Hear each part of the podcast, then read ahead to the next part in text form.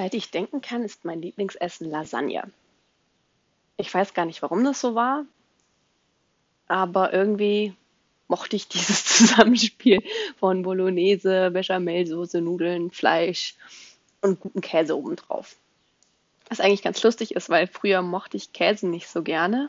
Also ähm, normalen Käse sowieso gar nicht und geschmolzenen habe ich auch eine lange Zeit kaum gegessen. Wie gesagt, auf Lasagne schon, aber auf Pizza zum Beispiel nicht.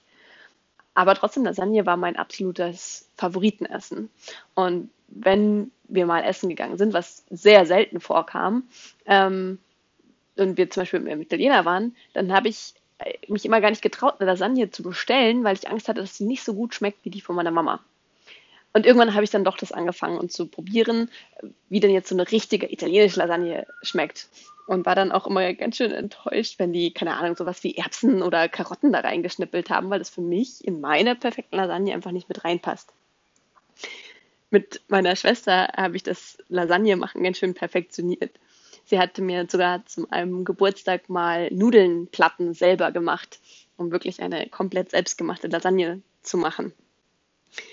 Wir sind uns aber nicht darüber einig, ähm, mit was man startet. Ob jetzt ganz unten Nudelplatten hingehören oder nicht. Ich habe es nämlich ganz gerne, wenn unten noch eine Schicht Nudelplatten sind. Die werden leider halt dann nicht ganz durch. Eben nicht leider. Also von meiner Schwester, die beschwert sich darüber, dass die nicht ganz durch werden. Deswegen möchte, mag sie das nicht.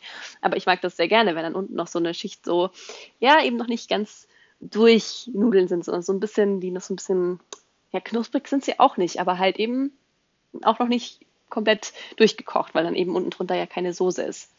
Deswegen, wenn wir zusammen Lasagne machen, gibt es in der Auflaufform immer eine Hälfte, wo unten eine Nudelplatte liegt und ähm, eine andere Hälfte, wo es eben keine gibt.